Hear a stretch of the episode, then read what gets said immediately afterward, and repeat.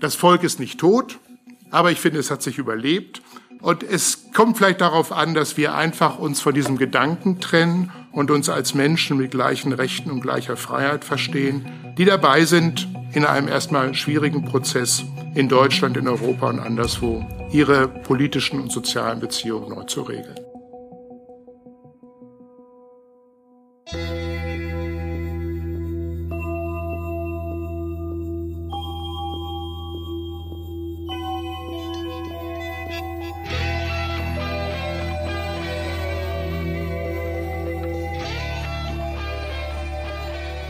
Herzlich willkommen zu Tiefenschärfe, dem Podcast der Hamburger Edition. Unser Anliegen ist es, Inputs aus Soziologie, Geschichte und politischer Wissenschaft bereitzustellen, die die Gegenwart verständlicher machen.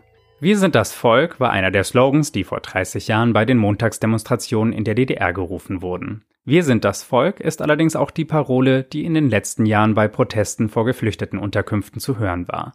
Der Begriff Volk bedeutet in beiden Fällen offensichtlich unterschiedliches. Bei der Revolution von 1989 ging es um das Volk als Souverän, von dem alle Staatsgewalt ausgeht, im Kontrast etwa zu den Sicherheitsdiensten oder der Volkspolizei der DDR. Bei rechten Protesten der Gegenwart klingt jedoch eine Sichtweise des Volkes als ethnische Gemeinschaft durch, die auf Menschen deutscher Abstammung beschränkt bleiben sollte und die es vor Eindringlingen zu schützen gilt. Ein Experte für die deutsche Geschichte im 20. Jahrhundert ist der Historiker Michael Wild, Professor an der Humboldt-Universität zu Berlin. Wilds Forschungsschwerpunkt ist die Zeit des Nationalsozialismus. In seinem Buch Volk, Volksgemeinschaft, AfD setzte er sich mit den unterschiedlichen Bedeutungen auseinander, die dem Begriff Volk in den letzten Jahrhunderten zugewiesen wurden und auch damit, wie dieser von rechtspopulistischen Bewegungen der Gegenwart vereinnahmt wird. Er stellt weiterhin die Frage, ob ein positiver Bezug auf das Volk überhaupt möglich ist ohne große Gruppen von Menschen auszuschließen. Auf die grundlegenden Punkte seines Essays ging Michael Wild in einem Vortrag am Hamburger Institut für Sozialforschung ein. Alle Gewalt geht vom Volk aus. Nicht zufällig winken Verfassungsjuristen, wie der Staatsrechtler Friedrich Müller einmal schrieb, am liebsten alle Nachfragenden an diesem grundlegenden Verfassungsartikel mit den Worten vorbei, weiter, weiter, weiter, hier gibt's nichts zu sehen. Bei aller sorgfältigen Einhegung der Volksgewalt durch die Verfassung, trotz aller Verfahrensregeln, in denen das Volk in einer repräsentativen Demokratie seine Gewalt ausübt, kann doch nichts darüber hinwegtäuschen, dass das Volk der Souverän der Demokratie ist und über die politische Ordnung entscheiden kann, auch gegen die Verfassung. Und es erschreckt daher verständlicherweise all diejenigen, die den Status quo als festgefügte unabänderliche Ordnung wahrgenommen haben, wenn Bewegungen und Parteien in Deutschland, in Europa und anderen Teilen der Welt, die sogar mit Populus, dem lateinischen Namen für Volk bezeichnet werden, mit Nachdruck behaupten, wir sind das Volk. Populisten, so der Politikwissenschaftler Jan Werner Müller, sind nicht nur anti-elitär, indem sie die herrschenden Eliten als korrupt, unmoralisch und parasitär verurteilen, sondern auch antipluralistisch. Zur Kritik an den Eliten kommt hinzu, so Müller, der dezidiert moralische Anspruch, dass einzig die Populisten das wahre Volk vertreten. Alle anderen vermeintlichen Repräsentanten der Bürger seien auf die eine oder andere Weise illegitim.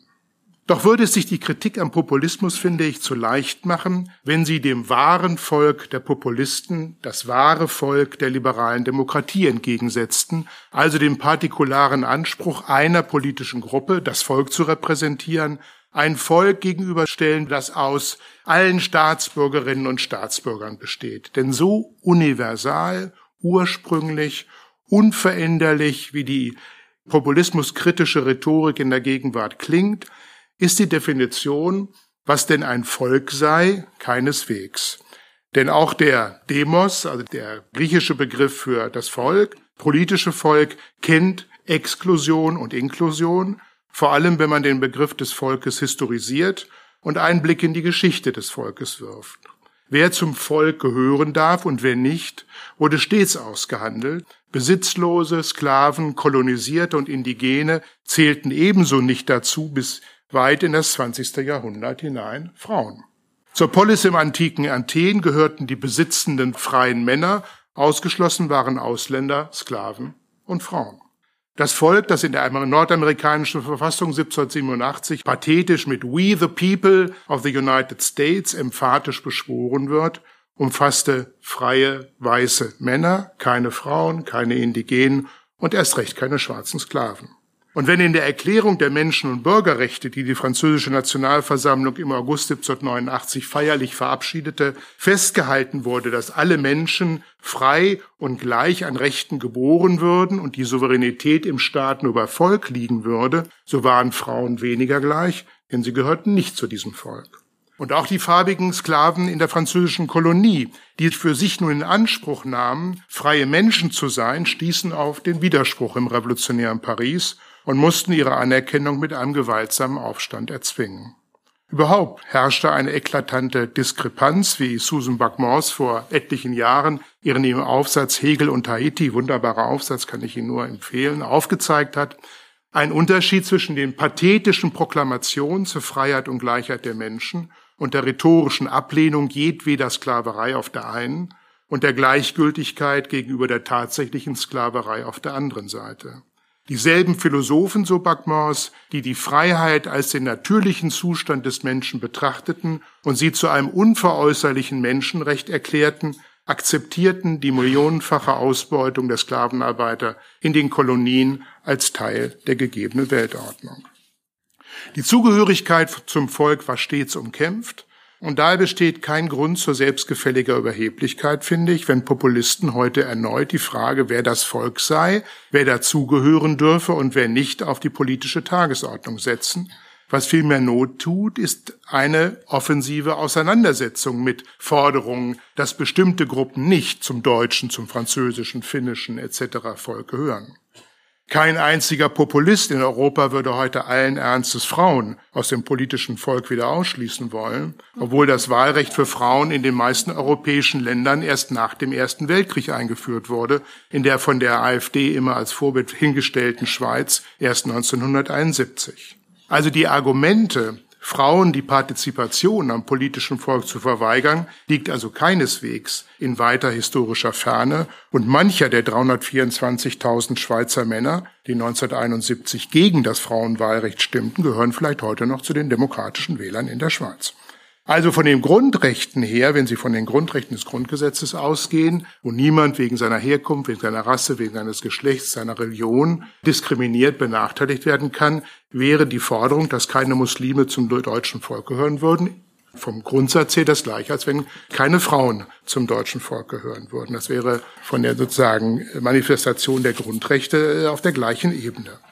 Das Volk kann verschiedene Bedeutungen und Gestalten annehmen die von Gelehrten, insbesondere Historikern im 19. Jahrhundert sorgsam ausgearbeitet politisch durch gemeinsame Sprache sowie die insbesondere von Historikern entworfene Nationalgeschichte setzten das eine Volk von dem anderen ab und sorgten nicht nur für horizontale, sondern auch für vertikale Unterschiede. Manche Völker konnten sich nun historisch höher entwickelt, zivilisierter dünken und aus ihrem Volkscharakter heraus Herrschaft über andere Völker beanspruchen. Geschichte ließ sich auch als Abstammung verstehen, mit der die historische Kontinuität genealogisch oder auch sogar biologisch fortgedeutet werden konnte.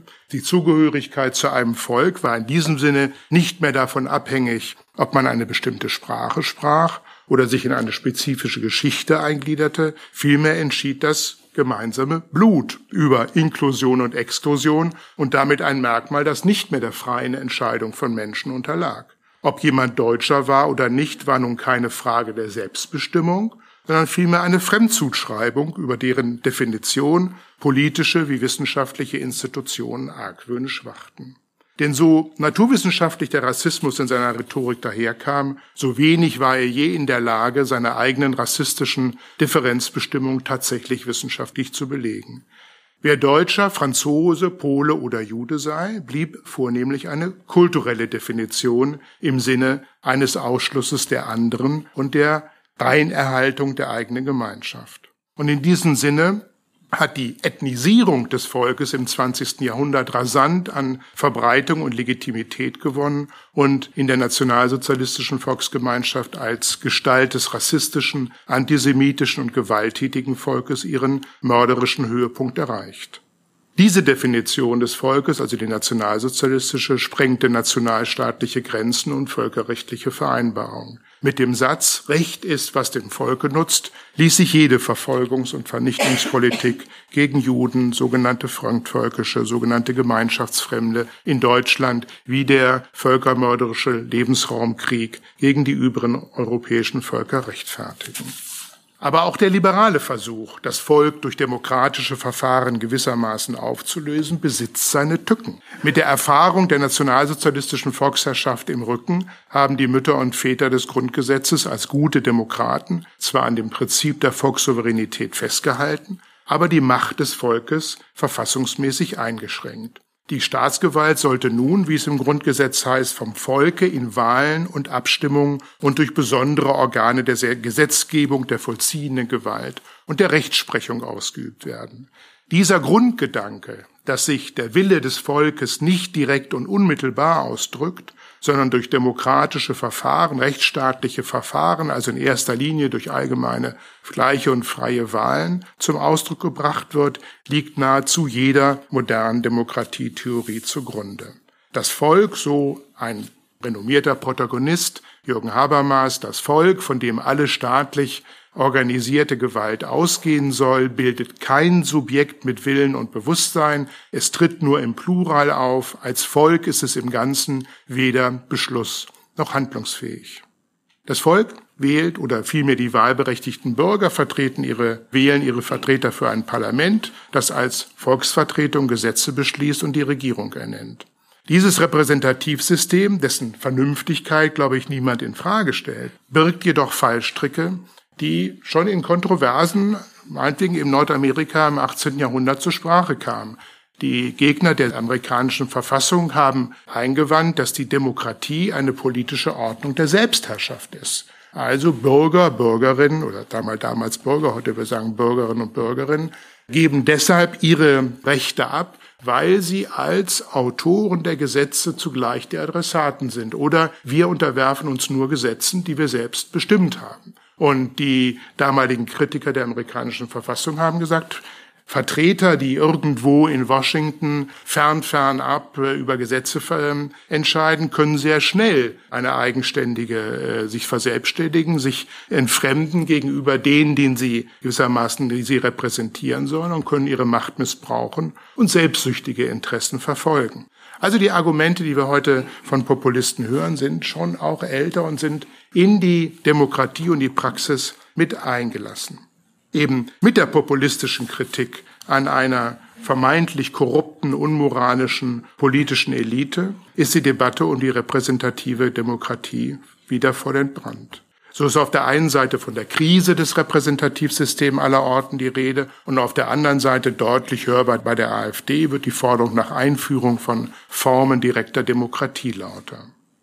Die alte Versuchung, das Volk in den Gegensatz zu seinen Repräsentanten zu setzen und das Gefühl heraus, nicht repräsentiert zu sein und damit auf der Souveränität des Volkes zu beharren, die man sagt, wir sind das Volk, ist heute, denke ich, auch wieder virulent.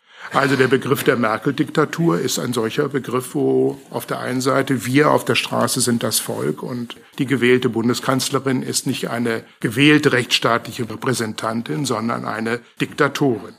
Das Volk, so wie es Habermas gesagt hat, sind viele. Es ist äh, kaum zu greifen. Empirisch, wo wollen wir das Volk auffinden? Es ist in den Worten des französischen Historikers Pierre Rosavaillant unauffindbar. Und doch, und das macht es so auch kompliziert oder auch immer wieder irritierend und doch springt es mitunter auf die Bühne der Geschichte. Gerade in jenen revolutionären Momenten, in denen eine historische Zäsur gesetzt wird, ein Anfang gemacht wird, zeigt sich das Volk mit seiner ganzen Gewalt. Die städtischen Massen in Paris, die im Juli 1789 die Bastille stürmten und damit die Macht der, Monarchie symbolisch ein Ende bereiteten, waren keine gewählten Vertreter des französischen Volkes, noch legitimiert, das Volk zu repräsentieren. Selbst der dritte Stand, der sich wenige Wochen später selbst zur Nationalversammlung erklärte, hatte dazu keinen Auftrag. Die revolutionäre Aktion, so ließe sich argumentieren, schuf erst das Volk, das dann in der Verfassung seine Gestalt annahm und seine Repräsentation nachträglich legitimierte. Die Massen, die 1989 in Prag, Kiew, Moskau, Warschau, Leipzig, Berlin den Sturz des Kommunismus bewirkten, waren ebenso wenig wie in Paris 1789 als Volksvertreter legitimiert, die alte Verfassung zu stürzen und eine neue demokratische zu errichten. Aber niemand zweifelte an ihrer Legitimation, als Volk zu handeln. Die Demonstranten, die in Leipzig im Oktober 1989 riefen, wir sind das Volk, taten dies nicht, weil sie gewählte Volksvertreter waren, sondern weil sie der morschen Obrigkeit, die sich selbst als Volksvertretung inszenierte, unmissverständlich deutlich machen wollten, dass die diesen Anspruch längst verloren hatte und das Volk nun für sich selber spricht. Hier wird erkennbar, warum Staatsrechtler wie Müller am Anfang, wie ich erwähnte, spöttisch bemerkt, gern an dem Verfassungsartikel, dass alle Gewalt beim Volke liegt, vorbeiwinken möchten. Denn die Macht, eine historische Zäsur zu setzen, einen Bruch in der Geschichte zu bewirken und alle sorgsam erdachten Einhegungen, Regeln, Verfahren mit einem Mal hinwegzufegen, bleibt dem Volk als souverän vorbehalten. Und alle revolutionären Momente zeigen, sonst wären sie schlechterdings nicht revolutionär, dass die alten Regeln und Verfahren außer Kraft gesetzt und neue eingesetzt werden können. Der entscheidende Differenz zum Putsch oder Staatsstreich besteht darin, dass die Menschen, die den Bruch herbeiführen, nicht allein von sich behaupten können, für das Volk zu handeln, sondern dass ihnen geglaubt wird und dass der Umsturz im Nachhinein wiederum mit demokratischen Regeln legitimiert wird.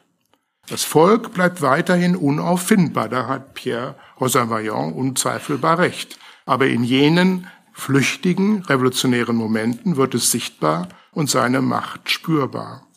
Darum ist die Behauptung, wir sind das Volk, so mächtig und zugleich gefahrvoll, weil sie, wenn sie Glaubwürdigkeit erlangt, sich in eine Politik verwandeln kann, die sich an bisherige Verfassungsregeln nicht mehr gebunden fühlt. Diese konstituierende Gewalt des Volkes in seiner triumphalen wie furchterregenden Gestalt, die von den Populisten aufgerufen wird, birgt bei aller Ambivalenz und Gefahr jedoch auch Chancen, denn die Behauptung, wir sind das Volk, erinnert uns mit Macht daran, dass demokratische Regeln nicht für alle Zeiten fortgeschrieben werden müssen. Der Verfassungsrechtler Christoph Möllers unterstreicht, dass niemand zur Demokratie gezwungen ist, sondern dass diese nur als Folge unserer eigenen freiwilligen Entscheidung begründet werden kann. Insofern haben wir auch die Macht wie Legitimation, die historisch gewachsenen demokratischen Formen zu verändern. Demokratien, so Müller, bedürfen permanenter Erneuerung. Sie, so schreibt er, ruhen nicht auf einem Fundament, sie sind in ständiger Bewegung, einem Schiff vergleichbar, das repariert wird, während es auf hoher See ist. Demokratisch bleibt die Ordnung, so Möller weiter, solange sie dem Grundsatz gleicher Freiheit respektiert und in allen anderen Belangen diesem Grundsatz entsprechend geändert werden kann. Und an diesem Grundsatz, denke ich, rühren populistische Bewegungen, also an dem Grundsatz gleicher Freiheit für alle, dass das die Grundlage von demokratischen Entscheidungen ist. Daran rühren populistische Bewegungen und zwingen uns in eine Debatte um Zugehörigkeiten, indem sie Volk kulturell definieren, mit deutlichen ethnischer Grundierung und so etwas wie Debatten um deutsche Leitkultur, was ist Deutsch, aufbringen, um daran Zugehörigkeiten und Nichtzugehörigkeiten zu messen. Und wenn es etwas gibt, was die Volksgemeinschaft auszeichnet, dann ist es sicher, dass sie nicht über Zugehörigkeit, sondern vor allen Dingen über Nichtzugehörigkeit definiert wird, also wer nicht dazugehören darf. Und da überlegen Sie mal sozusagen nur mal man kann das in dem Begriff der deutschen Neidkultur sicher auch ein bisschen, äh, natürlich ein bisschen spöttisch durchdeklinieren, ob es dann ein Bundesamt für deutsche Leitkultur geben soll, was nun definiert, was wir Kleidung zu essen und was wir mit Musik zu hören haben. Und wenn wir selber unsere, unsere alltägliche Lebenswelt oder unsere alltägliche Welt bedenken, dann ist das, was Musik bedeutet, was Kultur bedeutet, längst in einem ganz anderen Weltmaßstab oder international interkulturellen Verflechtungen, was äh, sich nicht mehr auf das zu reduzieren lässt, was vermeintlich deutsch ist oder nicht. Und wenn Sie in Ihre eigenen, in Ihre eigenen Familiengeschichten schauen, werden Sie natürlich etliche Linien finden, dass ihre Vorfahren, Ur-Urgroßeltern aus Polen, aus Tschechien, aus Dänemark, aus Italien nach Deutschland gekommen sind und sich entsprechend auch umgenannt haben. Also Deutschland ist ja kein biodeutsches Biotop, sondern setzt sich zusammen aus einer Vielzahl von Migrationsströmen, Menschen, die hier in diese Region gekommen sind, um, wie es in amerikanischen Verfassungen heißt, ihren Pursuit of Happiness zu versuchen. Und deshalb, letzter Gedanke, den ich in dem Buch angestoßen habe, ist es dann nicht eigentlich konsequent, auf den Begriff des Volkes zu verzichten? Angela Merkel hat in ihrer unnachahmlichen Art im 3. Oktober einmal den Satz geprägt, das Volk sind alle. Wenig später, ein paar Wochen später hat sie gesagt, das Volk sind alle, die hier wohnen, alle, die hier leben. Und ich finde, da zeigt sich eine große Stärke von ihr. Sie hat so eine wirklich unnachahmliche Art, jedweden Pathos, so dieses wie eine Luftmatratze, das Luft rauszulassen. Und diesen, dieser so auf der Straße, so wir sind das Volk und dann einfach dagegen setzt, so das Volk sind alle und das Volk sind alle, die hier leben. Da nimmt man den, den Begriff, diesen, diese Emphasis raus. Und ich glaube, ich kann nicht in ihren Kopf hineindenken und ich weiß auch nicht, wie sie das gemeint hat. Ich will sagen, ja, äh, so lässt sich weiterdenken. Warum gehen wir nicht davon aus, dass unsere Lebenswelten unser Alltag längst einer, in einer anderen, in sowohl europäisch, aber auch internationalen Verflechtung ist und ob wir nicht, dass in dieser Konstellation so etwas wie ein Volk, vor allen Dingen, wenn es dann auch noch völkisch äh, definiert wird, eigentlich nicht mehr dem entspricht, was wie politische Ordnung aufgebaut werden können, ob es nicht wirklich anachronistisch ist. Und ob wir nicht uns nochmal an Hannah Arendts Forderung oder Hannah Arendts Überlegung, dass es so etwas gibt, wie das Recht, Rechte zu haben, wieder aufnehmen, dass wir also nicht das Volk in den Mittelpunkt unserer politischen Denken stellen, sondern konkrete Menschen, die über Rechte verfügen. Das ist sicher erstmal so ein Gedanke wie ein Stein, den man so ins Wasser werfen kann. Es werden nach wie vor staatliche Organisationen gebraucht, um auch Menschenrechte zu garantieren. Aber denken Sie zum Beispiel allein nur so an Kleinigkeiten, dass es jetzt schon innerhalb der EU möglich ist, dass EU-Bürger ein kommunales Wahlrecht überall dort haben, wo sie wohnen und es etliche EU-Staaten, leider nicht die Bundesrepublik, wo es auch Nicht-EU-Bürger auf kommunaler Ebene ein Mitspracherecht haben. Und ähm, gerade in einer Migrationsgesellschaft wie der unsrigen, ob es nicht sehr viel Sinn macht, denjenigen, die hier leben, zumindestens eine Stimme zu geben. Ich finde, dass es auffällig ist oder auch nicht einzusehen ist oder vielleicht auch bezeichnend ist, dass wir seit zwei Jahren etliche Talkshows über die Frage von Flüchtlingen haben und bei Maischberger und Anne Will immer wieder ähnliche Personen sitzen, aber nicht diejenigen, um die es geht. Warum sitzen dort nicht Menschen aus Syrien, aus Afghanistan, die über ihre Situation berichten und zumindest eine Stimme haben, die gehört werden soll? Und das ist eine der wichtigsten Voraussetzungen der Demokratie. Also, das Volk ist nicht tot, aber ich finde, es hat sich überlebt. Und es kommt vielleicht darauf an, dass wir einfach uns von diesem Gedanken trennen und uns als Menschen mit gleichen Rechten und gleicher Freiheit verstehen, die dabei sind, in einem erstmal schwierigen Prozess in Deutschland, in Europa und anderswo ihre politischen und sozialen Beziehungen neu zu regeln. Vielen Dank.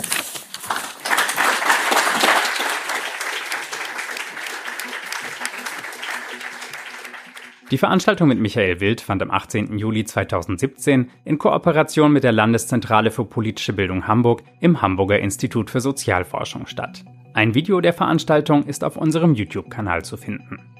Michael Wild ist Experte für die Zeit des Nationalsozialismus und hat in der Hamburger Edition mehrere Bücher zu diesem Thema veröffentlicht. Unter anderem Generation des Unbedingten über das Führungskorps des Reichssicherheitshauptamtes. Er ist zudem Herausgeber des Sammelbandes Nachrichtendienst, politische Elite und Mordeinheit über den Sicherheitsdienst des Reichsführers SS. Sein Buch Volk, Volksgemeinschaft AfD ist in der kleinen Reihe erschienen. Informationen zu allen genannten Titeln sind auf unserer Webseite zu finden www.hamburger-edition.de. Sie sind zudem in den Shownotes dieser Episode verlinkt. In seinem Vortrag erwähnte Michael Wild den französischen Historiker Pierre Rosa Vallon, von dem in der Hamburger Edition zuletzt die Bücher Die Gegendemokratie und Die gute Regierung erschienen sind. Auch diese Titel sind in den Shownotes aufgeführt und können über unseren Webshop versandkostenfrei bestellt werden. Fragen, Anregungen und Kritik erreichen unser Team am besten per E-Mail an die Adresse verlag@hamburger-edition.de. Wir sind auch auf Twitter zu finden und zwar unter dem Handle hh-edition. Wir freuen uns über alle Rückmeldungen, besonders was Themenvorschläge für zukünftige Episoden angeht. Falls Ihnen der Tiefenschärfe Podcast gefällt, können Sie ihn abonnieren oder uns auf Apple Podcasts und anderen Plattformen eine gute Bewertung geben.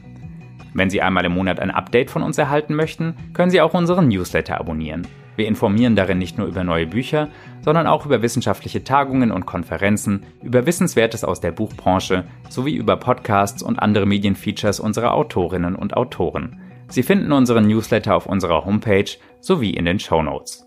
Das war es von uns. Bis zum nächsten Mal. Tiefenschärfe ist eine Medienproduktion der Hamburger Edition, dem Verlag des Hamburger Instituts für Sozialforschung. Die in dieser Folge verwendete Musik stammt von Epidemic Sound. Unser Intro ist der Track Secret of Life von Full Metal Jedi, veröffentlicht auf freesound.org unter der Lizenz CC by NC 3.0.